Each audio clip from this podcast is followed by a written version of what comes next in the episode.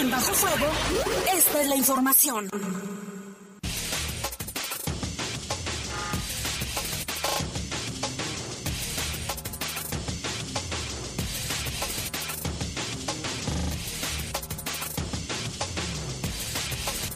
¿Qué tal? Muy buenas tardes, muy buenas tardes. Ya son las 7 de la tarde con 0 minutos, las 7 en punto de este lunes ya 10 de enero del año 2021. Estamos en Bajo Fuego. Les saludamos con mucho gusto en control general de cabina de noticieros, nuestro compañero Jorge Rodríguez Sabanero y cabina general está nuestro compañero Brian. Sí, Brian, Brian. Hace mucho que no le decía Brian. Brian Martínez.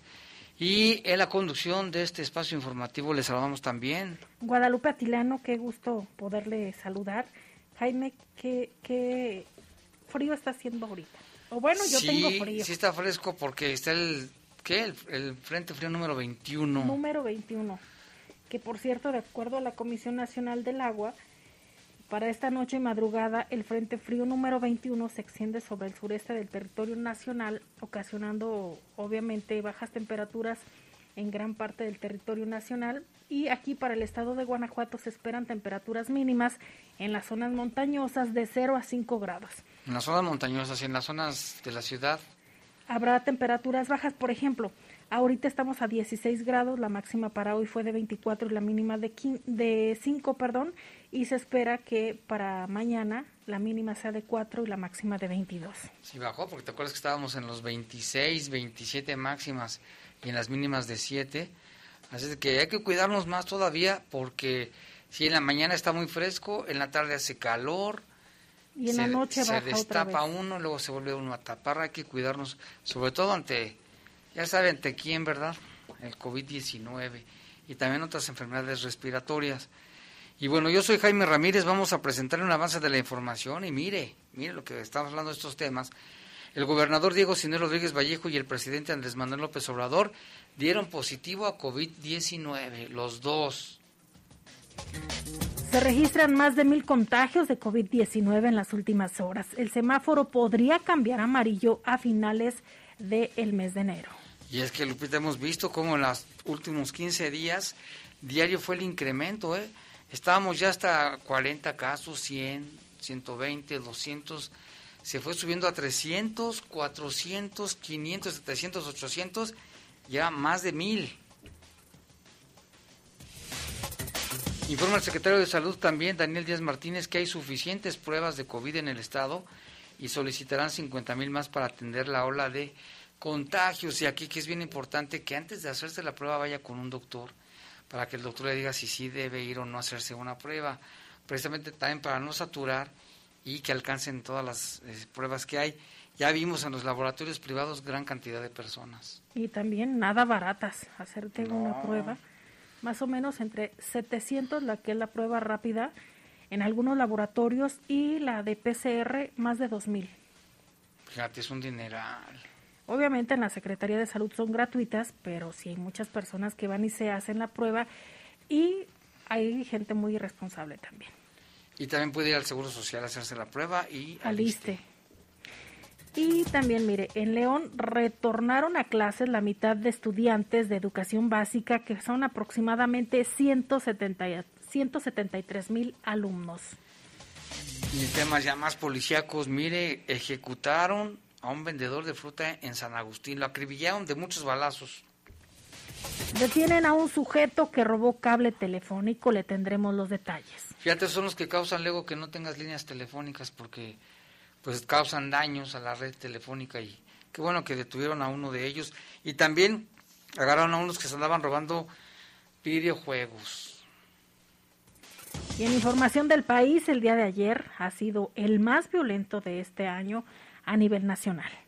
Y Guanajuato en los primeros lugares. Y en el mundo, policías de California, fíjese esta, esta buena noticia. Salvaron al piloto de una avioneta que cayó sobre las vías de un tren. Medio aterrizó, medio se chocó la avionetita y quedó justamente en las vías. En ese momento, ya que venía el tren, unos policías no saben de dónde salieron y salvaron al piloto, que si no, Hubiera sido una trágica historia. Ahorita que comentaste del tren, tenga muchísimo cuidado al cruzar las vías.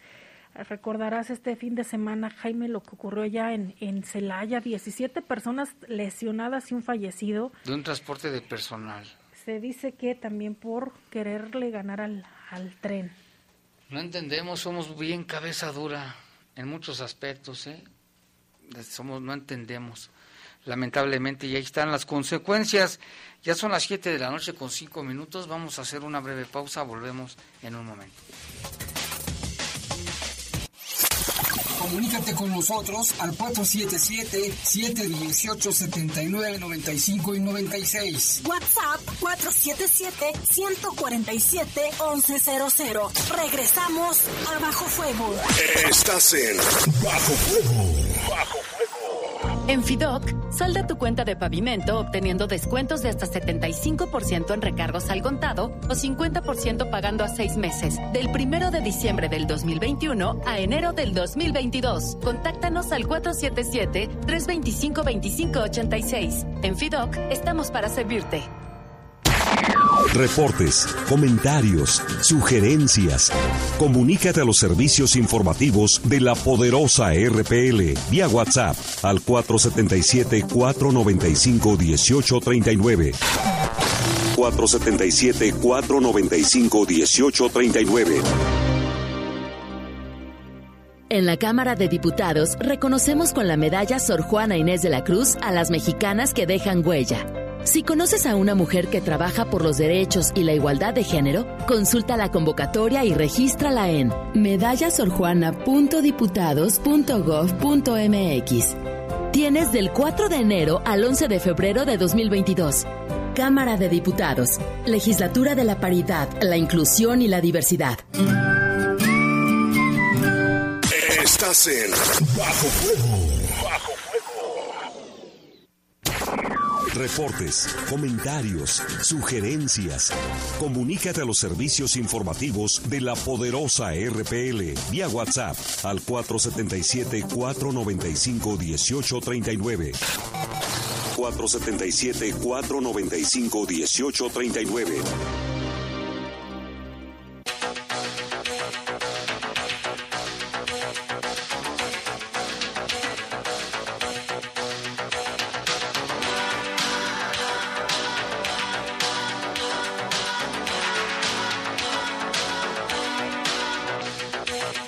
Del país con 96 personas asesinadas el domingo 9 de enero, o sea, ayer fue el día más violento en lo que va del presente año, en lo que se registró el asesinato 251, 251. 251 personas durante el fin de semana y que de acuerdo con el reporte del Secretariado Ejecutivo del Sistema Nacional de Seguridad, el reporte detalló que Oaxaca y Zacatecas fueron las entidades con más víctimas de homicidio doloso durante el domingo, con 10 casos cada uno. También en segundo lugar se ubicaron Guanajuato. Guanajuato otra vez. Michoacán con nueve personas asesinadas, le siguió Chihuahua y Sonora con siete casos por entidad, mientras que Veracruz y el Estado de México hubo seis asesinatos. Y en el contando el fin de semana, quien se llevó el primer lugar fue Guanajuato.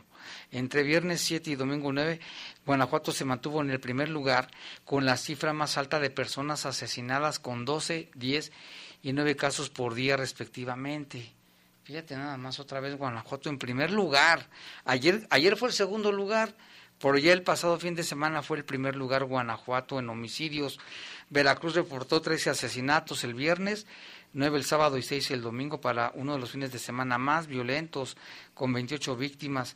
Michoacán registró 26 asesinatos durante el fin de semana, seguido de Chihuahua, Jalisco, Estado de México, Oaxaca, una de las entidades con más asesinatos el domingo, 10 casos, en total sumó 15. Durante el fin de semana le siguió Zacatecas, Puebla, Sonora, Morelos, Baja California, Ciudad de México con 6. Fíjate, la Ciudad de México está ocupando lugares más atrás. ¿eh? Durante los primeros nueve, primeros nueve días de enero, la Secretaría de Seguridad registró el homicidio doloso de 648 personas para un promedio diario, que es el que se ha mantenido, Lupita, 72 víctimas todos los días aquí en México.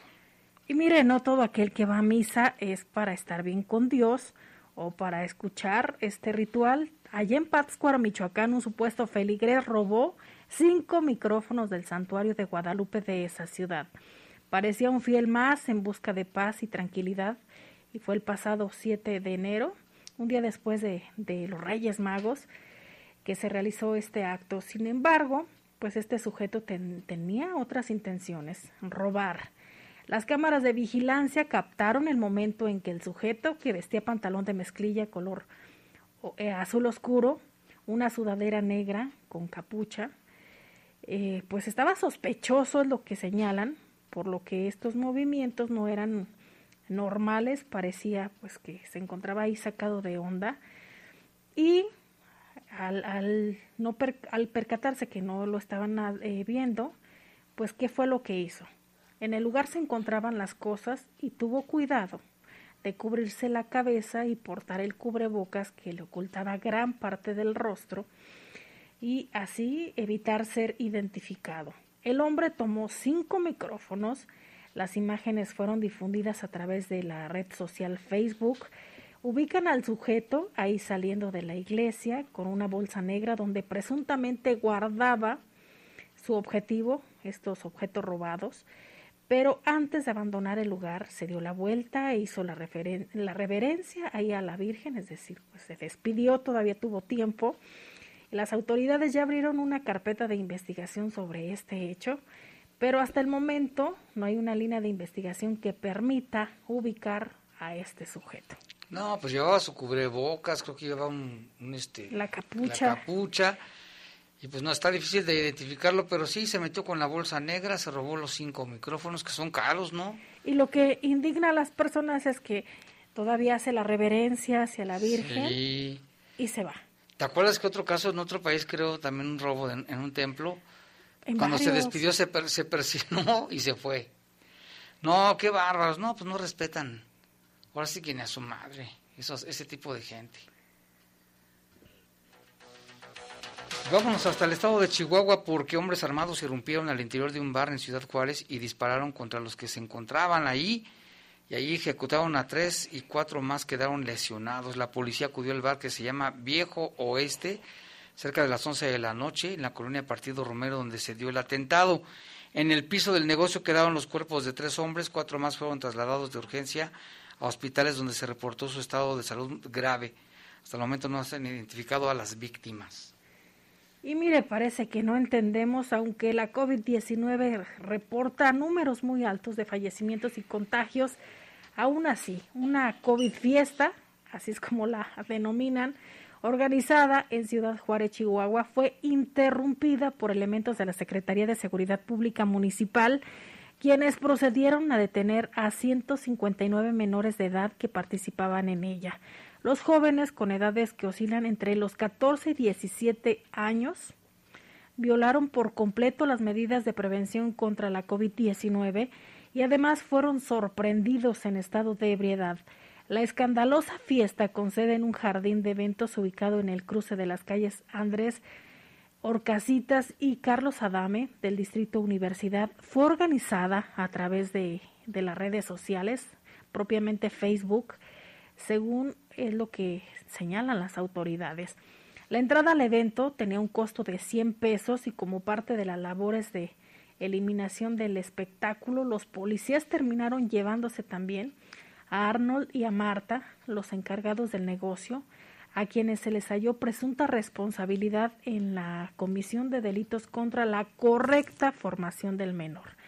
Los 92 hombres y 67 mujeres menores de edad fueron trasladados al Departamento de Trabajo Social de la Estación de Policías de Policía del Distrito Universidad de Ciudad Juárez, cuyo personal se puso en contacto con los padres de familia de los involucrados a fin de hacerles llegar la situación por la que pasaban sus hijos.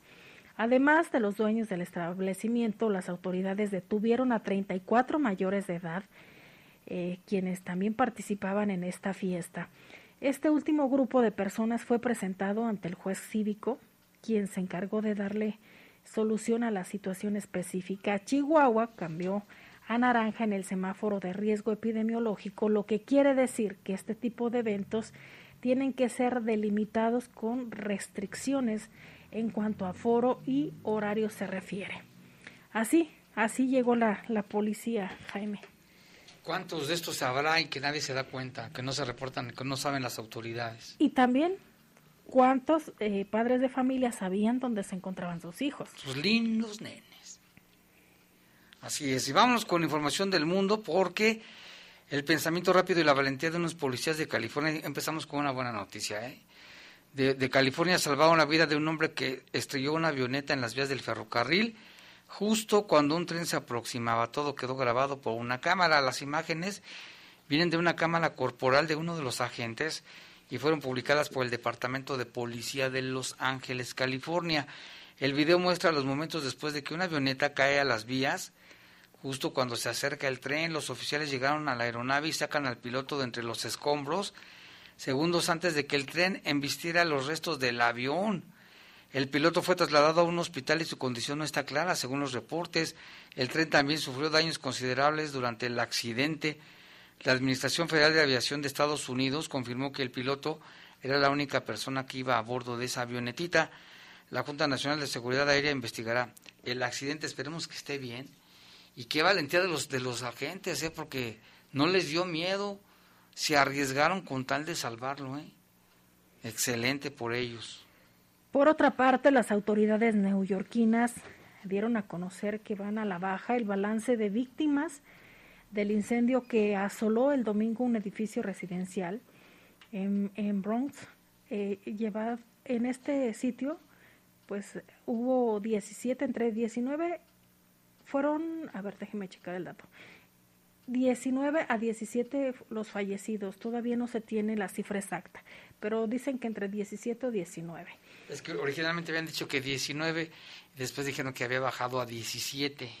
Ajá, aunque la autoridad todavía no ha precisado el dato o la cifra Real. real. Eh, lo que dijeron es que tenían 17 fallecidos, 9 adultos y 8 niños, fue lo que aclaró el alcalde de Nueva York, Eric Adams, en una conferencia de prensa frente al edificio donde ocurrió este incendio. El fuego se originó por un calentador en una habitación en el segundo piso de la edificación de 19 plantas eh, ahí en, el, en este barrio con una fuerte presencia de migrantes, hay que mencionarlo, Jaime.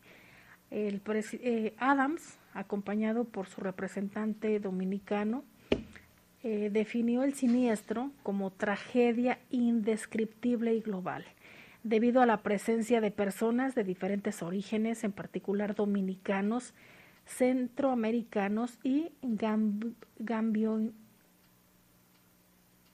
¿What? A ver, vas a ver dónde, dónde va. Y centroamericanos.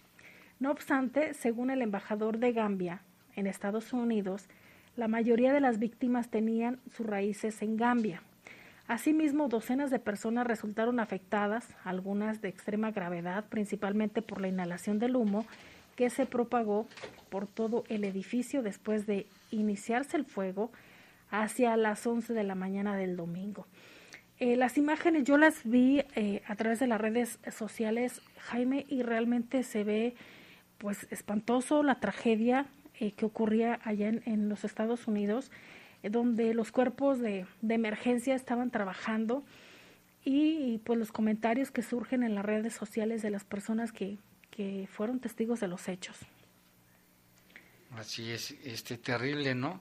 A ver qué pasa, porque hay heridos. Y otra buena noticia, mire, ahí en España un tesoro compuesto por más de 200 monedas de la época romana fue descubierto en el noreste de España gracias a, a un tejón que andaba buscando comida según mencionaron los arqueólogos, el descubrimiento fue revelado a fines de diciembre en los cuadernos de prehistoria y arqueología de la Universidad Autónoma de Madrid. La prensa española se hizo eco del hecho al cumplirse un año de la gigante tormenta de nieve Filomena que a principios de enero del 2021 paralizó buena parte del país durante 10 días. Según el artículo publicado por los arqueólogos, fue una gruta en Asturias donde fueron halladas varias monedas entre toda la arena extraída y que posiblemente por un tejón a los pies de su madriguera. Un habitante de la zona vio las monedas y alertó a las autoridades en abril pasado. Un grupo de investigadores y arqueólogos se trasladó al lugar para recoger las monedas y se dio a conocer apenas. Se trata de un conjunto de 209 piezas de los siglos III y V después de Cristo, originarias del norte del Mediterráneo, así de sitios como Antioquía, Constantinopla, Tesalónica, Roma y León. Los investigadores que calificaron el hallazgo de excepcional sugirieron que las monedas fueron depositadas en ese lugar en un contexto de inestabilidad política, principalmente debido a la invasión de, sus, de, de los huevos en un pueblo germánico allí en la península ibérica. Pues mira, gracias a este tejón, a su madriguera, se dieron cuenta de las monedas, que es un tesoro, ¿eh? Así es, Lupita. Pues vámonos a una pausa, son las 7 con 20 minutos de la noche y regresamos con los detalles de todo lo del COVID y también las notas policíacas. Comunícate con nosotros al 477-718-7995 y 96. WhatsApp 477-147-1100. Regresamos a Bajo Fuego. Estás en Bajo Fuego. Bajo Fuego. En el poder de las noticias. Poder de las noticias. Y bajo fuego. bajo fuego. Contamos con información cierta, veraz y oportuna. Así son los servicios informativos de la poderosa RTL. 100% confiables. Confiables, confiables. Habla Alejandro Moreno, presidente nacional del PRI. En el PRI impulsamos a los jóvenes para que puedan emprender y abrir su negocio. Trabajamos para que ningún comercio tenga que cerrar sus puertas. En el PRI sabemos de los grandes esfuerzos de las mujeres para sacar a la familia adelante. México saldrá adelante sin que nadie se quede atrás. Somos centrones. En el PRI, la familia antes que todo. PRI. A negativo, murió por sobredosis de heroína. O positivo, murió de un infarto causado por cocaína. B negativo, murió al chocar en anfetamina. AB positivo, murió por sobredosis de plomo al traficar. No importa qué droga química te metas, de todas formas te destruyes. Mejor métete esto en la cabeza. Si te drogas, te dañas. Si necesitas ayuda, llama a la línea de la vida, 800-911-2000. Para vivir feliz, no necesitas meterte en nada. Gobierno de México. Estás en Bajo Fuego. Bajo Fuego. Reportes, comentarios, sugerencias. Comunícate a los servicios informativos de la poderosa RPL vía WhatsApp al 477-495-1839. 477-495-1839.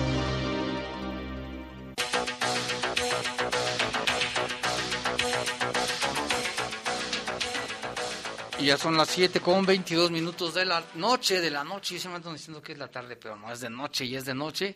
Vámonos con la información de este tema del COVID de la, de los contagios. Lupita, cada vez conocemos gente famosa que, o bueno, personajes de la política, de, de, de empresarios, algunos conocidos o gente cercana que ya está contagiada de COVID. Y bueno, pues el gobernador Diego Señor Rodríguez Vallejo precisamente fue uno de ellos esta tarde dio a conocer que dio positivo a COVID-19. En su cuenta de Twitter, el gobernador Diego Sinue Rodríguez Vallejo escribió lo siguiente. Estimadas y estimados guanajuatenses, quiero compartirles que resulté positivo a COVID-19, el hashtag COVID-19. Dice, atenderé las recomendaciones de salud y cumpliré con el aislamiento correspondiente. Seguiré atento, cumpliendo con mis responsabilidades de forma virtual. Agradezco su comprensión y apoyo. Y bueno, pues mucha gente le está enviando su, su apoyo, deseándole una pronta recuperación. Así es, esto fue lo que dijo el gobernador. Pero también, minutos más tarde, publicó en su cuenta de Twitter y de Facebook el presidente Andrés Manuel López Obrador, que también dio positivo a COVID-19. Decía así el tuit, Informo a ustedes que soy que estoy contagiado de COVID-19 y aunque los síntomas son leves, permaneceré en aislamiento y solo realizaré trabajo de oficina y me comunicaré de manera virtual hasta salir adelante. También mencionó que obviamente estaría el, secretario de Gobernación supliendo sus actividades. Déjeme posicionarme en el tuit. Dice lo siguiente. En tanto, el secretario de Gobernación, Adán Augusto López Hernández, me representará en las conferencias de prensa y en otros actos. Cabe destacar que el 7 de diciembre, Jaime, ya el presidente Andrés Manuel López Obrador se había puesto la tercera eh, dosis como refuerzo, es una persona de la tercera edad, de, de la marca AstraZeneca y recordar que ya esta sería la segunda vez que se contagia. En También enero, el gobernador. En ¿eh? enero del 2021 fue, si mal no recuerdo la fecha, cuando anunció que estaba contagiado también de COVID-19. En enero, hace un año. Y hoy por la mañana, de hecho, en, en la, en la conferencia mañanera, le preguntaron al presidente Andrés Manuel López Obrador que si se encontraba bien, porque se escuchaba fónico, y él dijo que había amanecido un poco ronco, pero que era gripe y que se iba a hacer la prueba más tarde. Entonces, pues ya, ahorita esta es la confirmación de que salió positivo y la cuestión aquí es que en lo que él estaba comentando y llama la atención es que a la variante Omicron se, se refirió como COVIDcito. Que era un COVIDcito, así era dijo. Un COVID, sí, lo, lo tomó como muy leve. Ahora obviamente hay muchas reacciones en cuanto a que se mejore, tanto de servidores públicos federales, estatales y también pues aquellas personas que, que siguen al, al, presidente Andrés Manuel López Obrador. Ojalá que se recupere también el mandatario estatal Diego Sino Rodríguez Vallejo, que, que como también ya le había dado COVID, ¿te acuerdas que él también? Ya, ya le había dado precisamente también, creo que hace un año, ¿no? Más o menos. Más o menos. Y el, el presidente Andrés Manuel López Obrador pues hoy estuvo en la mañanera sin cubrebocas, teniendo contacto con mucha gente, entre ellos con el procurador de la defensa del consumidor. El gobernador Ricardo también, Sheffield, también estuvo en eventos. Con, con, eventos y con muchos colaboradores, ¿verdad? En Irapuato. No, hay que tener mucho cuidado. Le decimos, por favor, póngase cubrebocas si puede doble, la, la sana distancia en la medida de lo posible, el lavado frecuente de manos. Recuerde que el lavado frecuente de manos tiene que ser por lo menos 22 segundos de estarse enjabonando para que se salga el COVID si es que hay, y su gel donde quiera que usted vaya, ventilar su, casa, este, no, no evitar aglomeraciones lo más que se pueda. Y es que, bueno, ya, según estaban mencionando, no, ah, no, sabemos qué tipo de COVID, si sea si el Delta o el, Omicron, pues que estamos viendo ya número de contagios muy fuerte en el estado. ¿eh? Sí, de, de Diego Sinue Rodríguez Vallejo no han comentado nada por parte de su equipo hasta ahorita. Eh, cuál es la situación, por ejemplo, cómo se siente, si tiene síntomas o no. Hasta ahorita no, no han dado una. Y el peje estaba ronquito en la mañana, ¿no? Estaba fónico, sí. Le preguntaron. Le preguntaron que si cómo se encontraba porque lo escuchaban ronco, así la palabra le dijeron. Y él dijo que sí, que había amanecido ronco, pero que era una gripa. O que más tarde se iba a hacer la prueba para ver si era COVID o no. Pero siguió normal su, su rutina, su, sus actividades. Tuvo, según lo que se da a conocer es que posteriormente tuvo otras reuniones con parte de su gabinete y pues aquí está la situación. Ya hace algunos días también a, a, se habían dado ahí a conocer en Palacio otro, otros contagios. Sí. Por parte de, en el, más bien en el gabinete, de, en el gabinete del presidente. Del presidente. Y bueno, pues vámonos, también fíjese, si usted tiene algún síntoma del que sea, vaya al médico inmediatamente. Puede ser gripe, puede ser un resfriado, puede ser influenza, pero también puede ser COVID. Porque sí, son muy parecidos, no, yo no encuentro mucha diferencia en, en, en, en ninguno. Dolor de cabeza, fiebre, dolor de garganta. Hace que tenga mucho cuidado, vaya al médico antes de cualquier cosa. Y tenemos reportes del auditorio, nos llama Rock Glass, dice Jaime, saludos a ti y a tu equipo, ya andamos aquí escuchando su programa, Dios los bendiga. Igualmente, muchísimas gracias. También Jesús Hernández nos dice del, del presidente, sí, muchas gracias Chuy, ya sabemos del presidente también. Y aquí quieren denunciar que todos los camiones de la ruta 26 Medina, ninguno trae prendido el internet. ¿Qué pasa con lo que pagamos por el pasaje? ¿Te acuerdas que se presumió mucho esto, Lupita? Entonces que no hay internet. También dice, para alertar a los vecinos de la Colonia Deportiva 1, una mujer y un hombre andan robando por las noches madrugadas, forzando chapas en las casas, tengan cuidado. Los dos traen gorra de tal forma que se ve, que los ves y piensas que son hombres, y no, es un hombre y una mujer. Muchas gracias, mil, mil, mil gracias, dice, y muchas bendiciones. También siguen siendo de las suyas los tránsitos, Jaime, allí ya ves lo que pasó a mi hijo, también con los tránsitos, los de ahí hace un mes que le recogieron su moto, sin darle ningún papel, insisto, están entrando pura gente sin preparar. Ahí le encargo a la señorita presidenta municipal Alejandra, saludos Jaime, a ver si puedes mandar mensajes por la noche. Sí, muchas gracias, eh, te agradecemos tu, tu reporte y ahí estamos al pendiente. Y vámonos con más información. Tanto esto, fíjate que también el gobernador Diego Sinero Rodríguez Vallejo indicó que no se suspenderá ninguna actividad ni se cerrarán negocios mientras el semáforo siga en color verde. Es una situación muy diferente a la de hace un año, hay que decirlo, ¿no? Ya están aplicando más de 7 millones de vacunas en Guanajuato, que hace un año no estaban, lo cual nos pone una situación diferente y por eso hay que también ser muy, muy concretos en esto. Mientras el semáforo siga en verde, seguiremos en este, en este tenor. Si el semáforo cambiara, pues valoraremos algunas restricciones, pero por lo pronto se mantienen los planes porque el semáforo sigue en verde, no, no solo el nuestro, también el de la federación. Y también el gobernador dijo que se refirió a la feria resaltó que la realizada en verano fue un buen ejemplo de cómo se debe manejar y espera que así se lleve a cabo con estricta aplicación de los protocolos sanitarios. Y ante el escenario de incremento de contagios en el mundo, el secretario de Salud Daniel Díaz Martínez pronosticó que esta semana Guanajuato podría llegar a los mil contagios diarios, por lo que no descartó un retroceso a semáforo amarillo.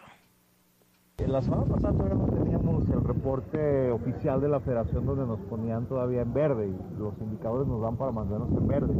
Pero ante el incremento que existe en el mundo a nivel nacional y también en, Guanajuato, vamos a, para tener una referencia, eh, un estado de más o menos 6 millones de habitantes también es Nuevo León. Ellos están teniendo hoy en día promedio 4.500 casos por día. En Guanajuato hemos visto cómo se ha incrementado de 500 a 700, 800. Es probable que esta semana lleguemos a 1000.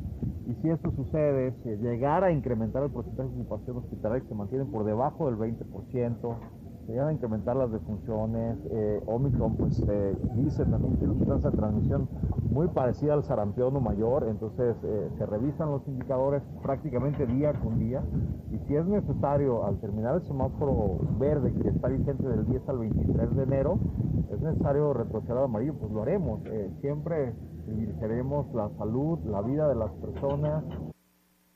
Indicó que hasta el momento los hospitales en Guanajuato no están rebasados ante esta nueva ola de contagios.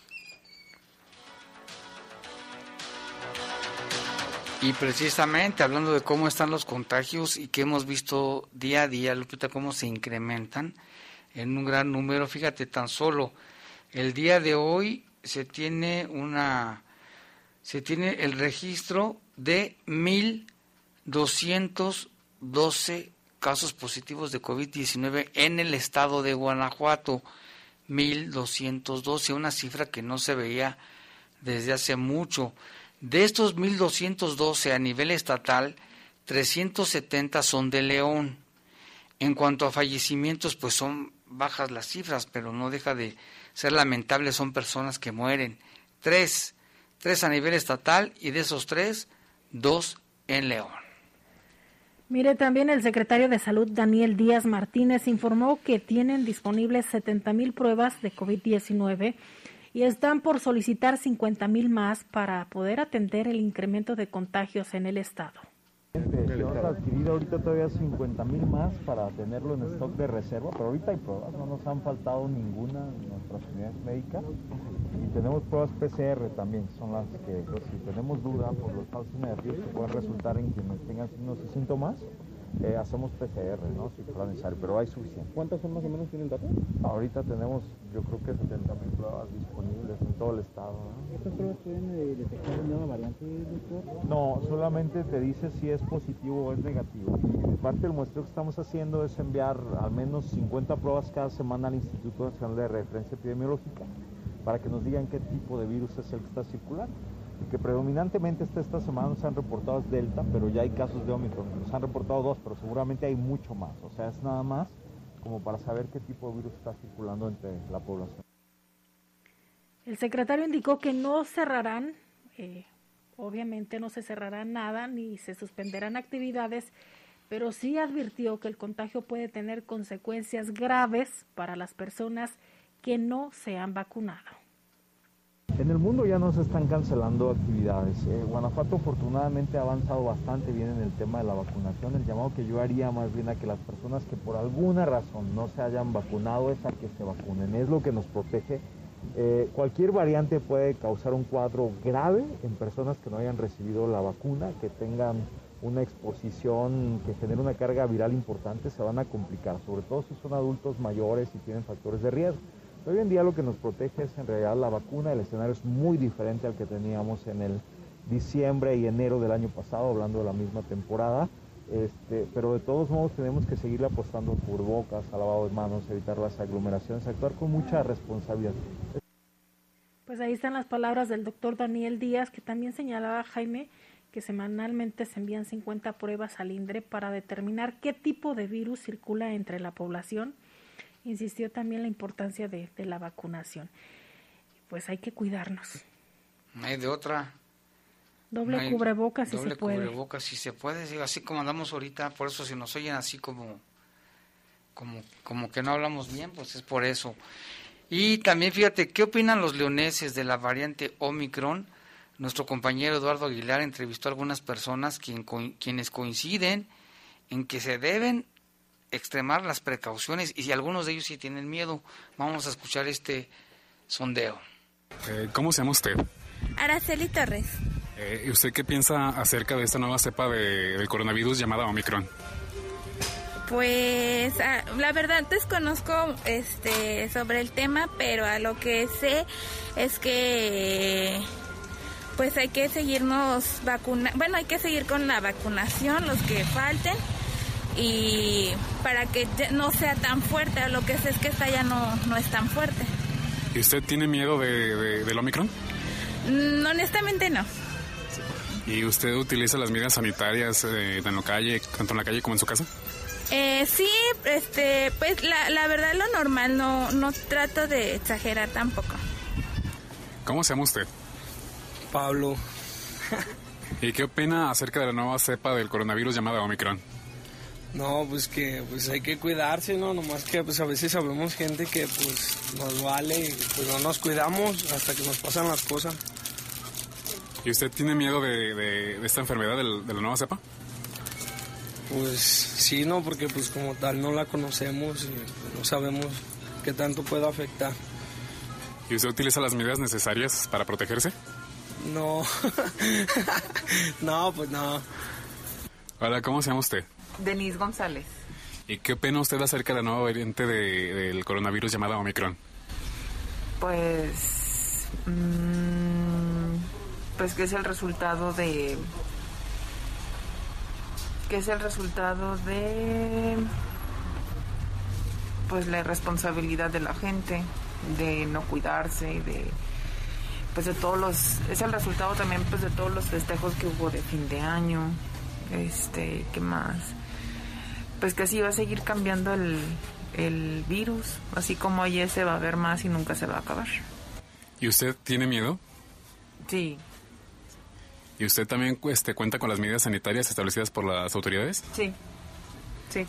¿Qué medidas utiliza aquí para sus clientes también? Ah, pues el cubrebocas, este, el gel antibacterial, se desinfecta a diario, este, se pide que entre con cubrebocas eh, y ya creo que ya nada más. Pues ahí está, si hay miedo. ¿Cómo no? Y sí, más vale exagerar. Sí, es preferible. Sí, sí, sí, porque todavía hay muchas personas que el cubrebocas lo traen en la, en la papada. O en la oreja. O en la bolsa, ahí no le va a O en la bolsa, sí. Aunque yo hoy, fui al centro y sí vi mucha, la mayoría sí trae su cubrebocas bien, la mayoría. Pero no falta quienes no lo traigan. Y también, mire, hoy fue un día muy feliz para muchas niñas y niños porque regresaron a clases eh, los estudiantes de educación básica. Tenemos información con Jorge Camarillo. El director de Educación Municipal, Jonathan González Muñoz, destacó que solo regresaron a clases el 50% de los estudiantes. Dijo que el porcentaje restante estará llevando las clases por la vía virtual o de forma híbrida. Está dando de manera progresiva. Ya se han dado datos referentes a que va más o menos un 50% de manera presencial y el otro porcentaje va a ir estando llevándose por, por mediante lo, lo virtual, lo híbrido.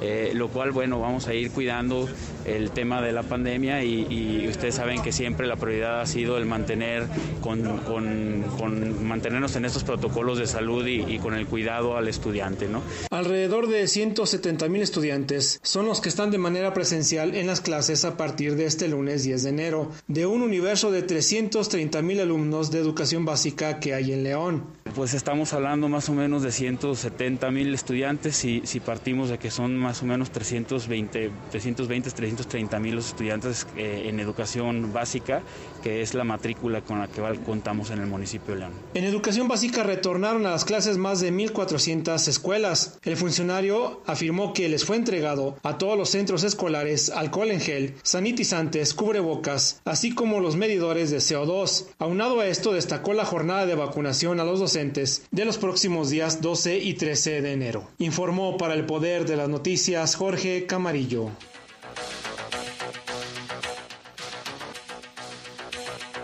Bueno, hay otros temas también importantes. Lupita, fíjate que realiza la Secretaría de Seguridad, Preven Prevención y Protección. Ya estamos al tiempo. Vamos a un corte y regresamos.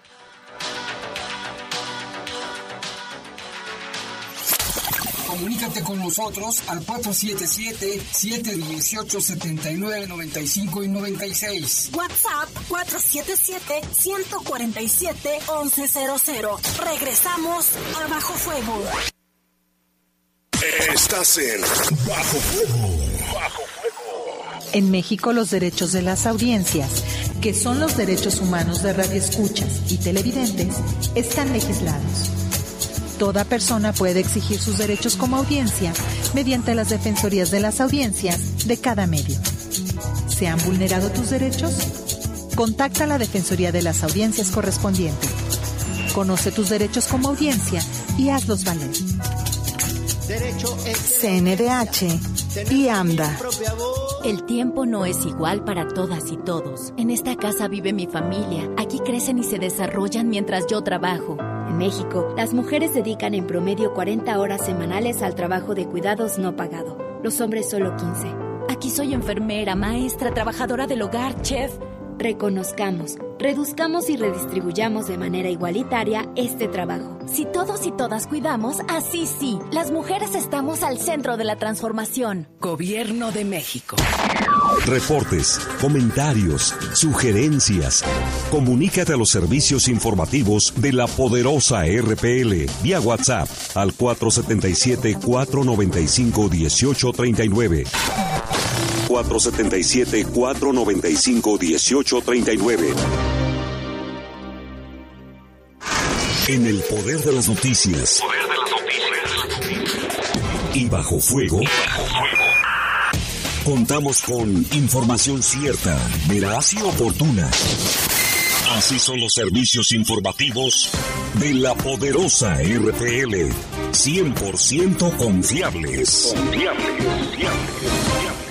Estás en Bajo Fuego. Bajo Fuego. Reportes, comentarios, sugerencias. Comunícate a los servicios informativos de la poderosa RPL vía WhatsApp al 477-495-1839. 477-495-1839.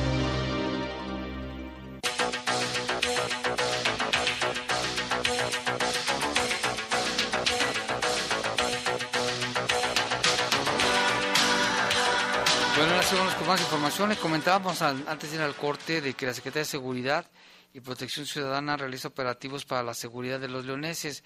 Fíjese, se frenaron cinco bailes sonideros sin permiso con desarrollo en la vía pública.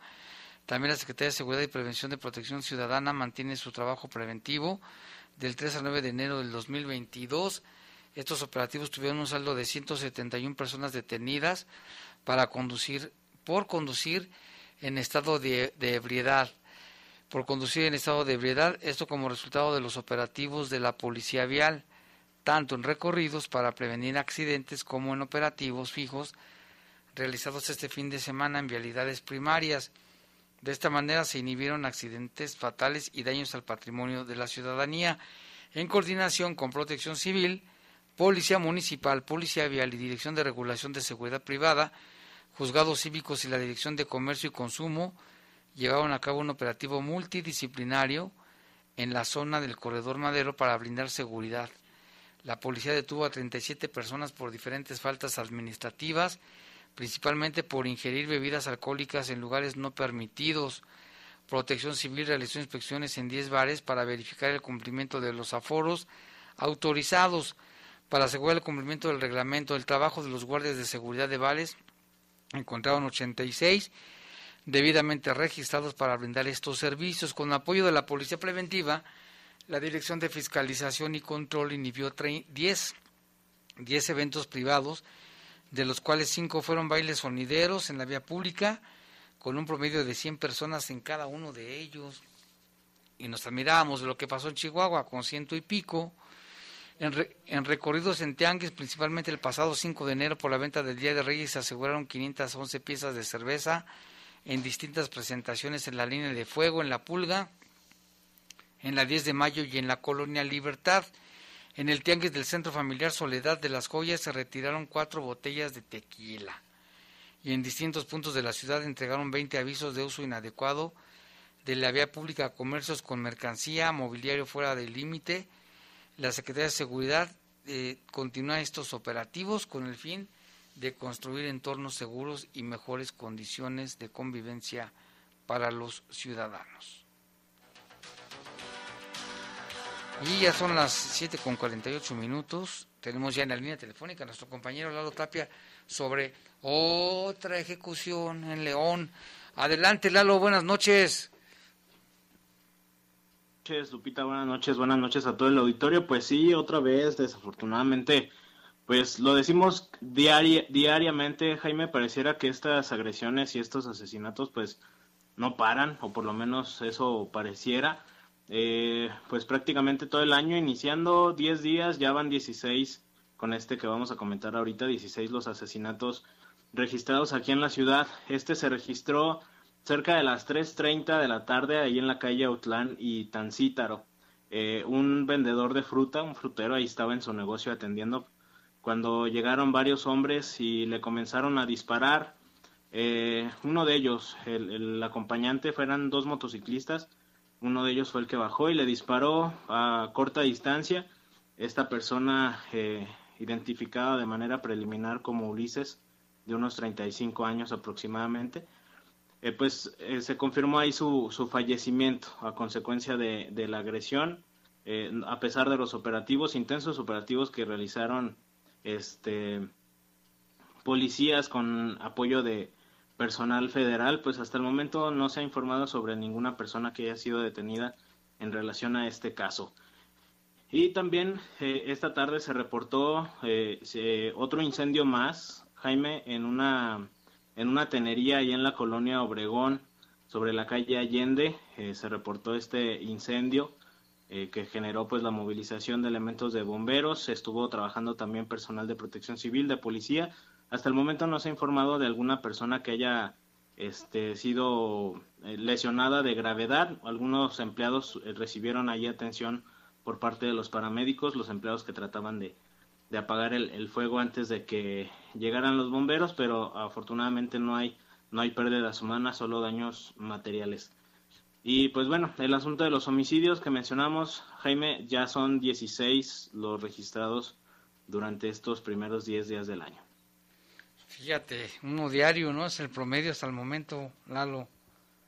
Sí, exactamente. Eh, lo que mencionábamos, Jaime, es que hay días que, o por lo menos uno o dos días que está bastante tranquilo y luego pues vienen estos días donde se registran hasta tres o cuatro asesinatos o fines de semana que, mencionábamos el, año pasado, fines de semana en donde hablábamos de hasta 15 asesinatos en, un solo fin de semana. Terrible.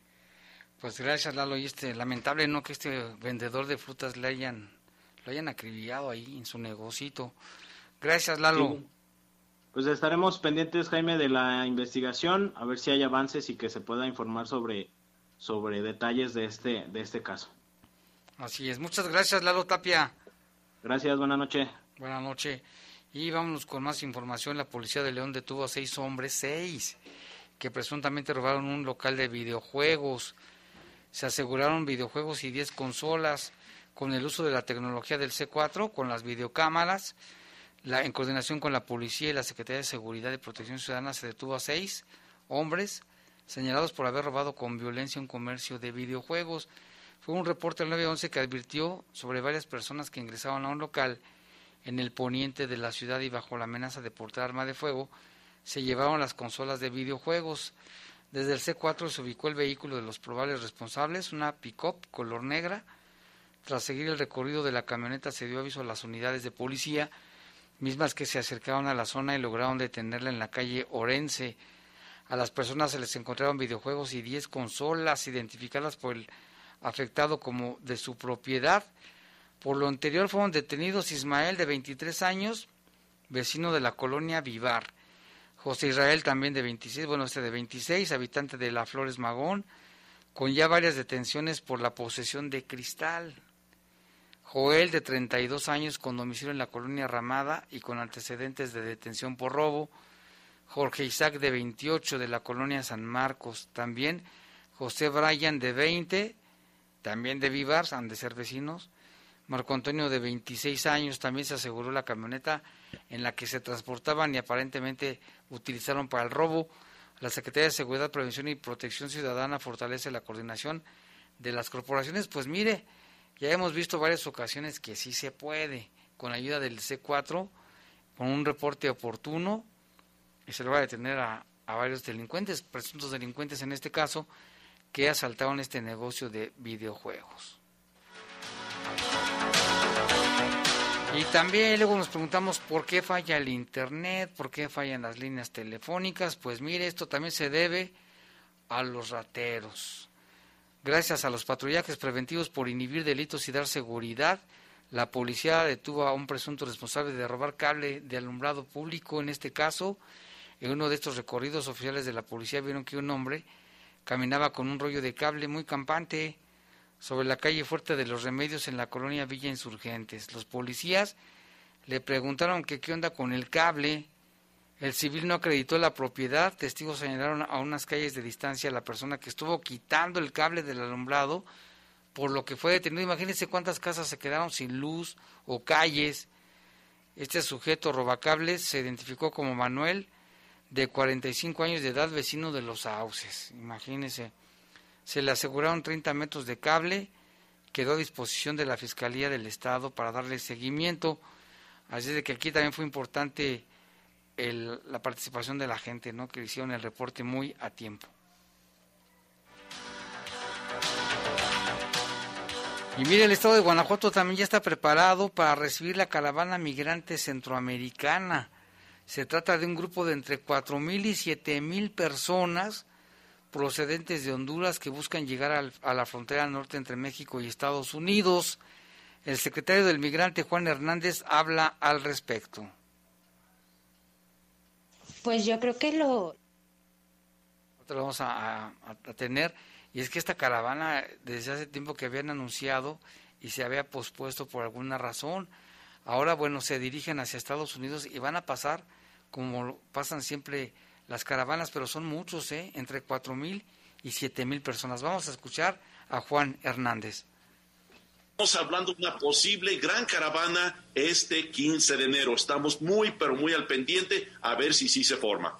Así es, secretario. Importante, bueno, dar a conocer que esta megacaravana estaría saliendo, partiendo el próximo 15 de enero. Esa es la fecha tentativa desde Honduras. Y que evidentemente, bueno, pues nosotros por ser paso hacia los Estados Unidos, pues estaremos recibiendo a estos migrantes. Evidentemente, bueno, pues hay que entrar primero a territorio nacional. Sabemos que Guanajuato también es un paso obligado para todos los, aquellos migrantes que van hacia el norte.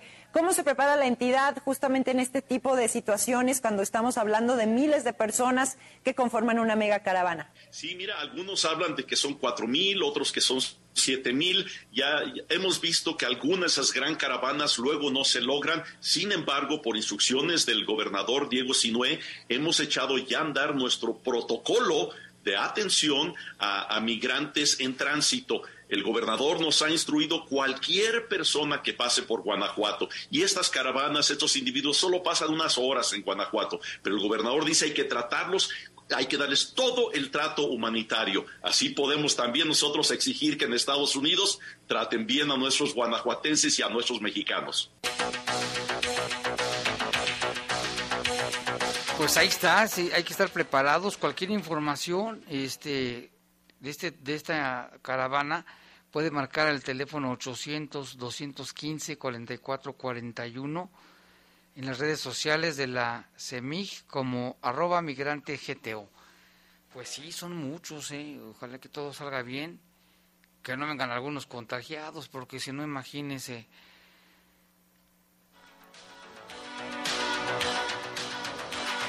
Por acá tenemos también más reportes del auditorio, muchísimas gracias, dice aquí, bueno, que mañana, mañana una señora va a tener cumpleaños de su hijito, le mandamos saludos. También aquí dicen ¿Ya vieron a cuántos contagió el obrador? Ahorita no hemos checado, pero sí, pues se tuvo varias reuniones de gabinete.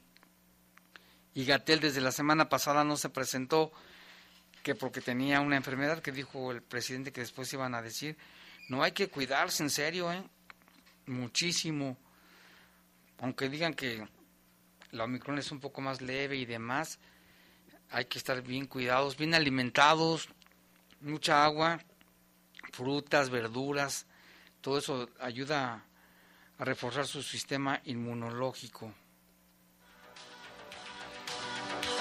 Y miren, en la primera semana del 2022 el operativo Guanajuato Seguro sacó de las calles del estado más de 5.300 dosis de drogas y detectó no más 17 tomas clandestinas, porque a veces son más.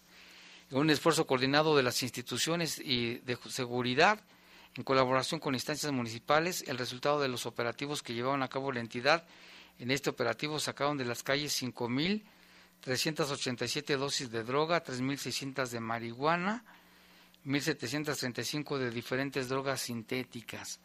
También detectaron 17 tomas clandestinas de combustible, seis de ellas en el municipio de Valle de Santiago, ahí muy cerquita de la refinería, cuatro de ellas en la inmediación del poblado Los Jaquiques, cuatro en Silao, tres en el poblado de Medio Sitio y en la comunidad de Las Moras, Rancho La Paz, tres en Irapuato, dos en el poblado de El Llanito y una en San Vicente, tres en Apaseo el Alto en la comunidad del Salto de Espejo y una aquí en León, en las inmediaciones del Camino a la Providencia, así como el aseguramiento de 50 litros de hidrocarburo sustraído de forma ilegal. Sí, estos guachicoleros son difíciles, son como un hueso difícil de roer porque nomás no, no se dejan. También entre los resultados que incluyen acciones realizadas por las policías municipales de Celaya y León y en coordinación general con las fuerzas de seguridad, destaca la captura de 73 presuntos delincuentes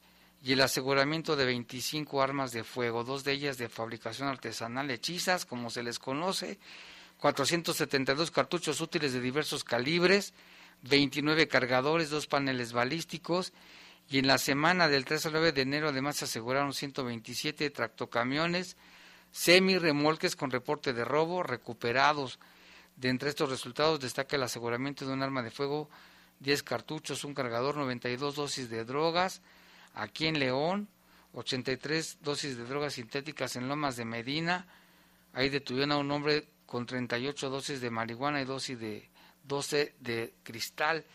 También aquí en León, en la colonia Jardines de las Maravillas, se aseguraron 520 dosis de marihuana, 5 de drogas sintéticas. En la avenida Jerez de Cartagena, en la colonia del de Jerez, se detuvo un hombre con 80 dosis de drogas. Y en Celaya, allí en esa comunidad de San Miguel Octopan, también agarraron a un sujeto con 83 dosis de drogas sintéticas. En el fraccionamiento del bosque se localizaron 38 dosis de marihuana siete de drogas sintéticas y en la colonia de La Suiza se realizó la detención de un hombre con arma de fuego, cinco cartuchos, un cargador, en fin, Es todo lo que se recopiló durante estos primeros días del mes de enero del 2021.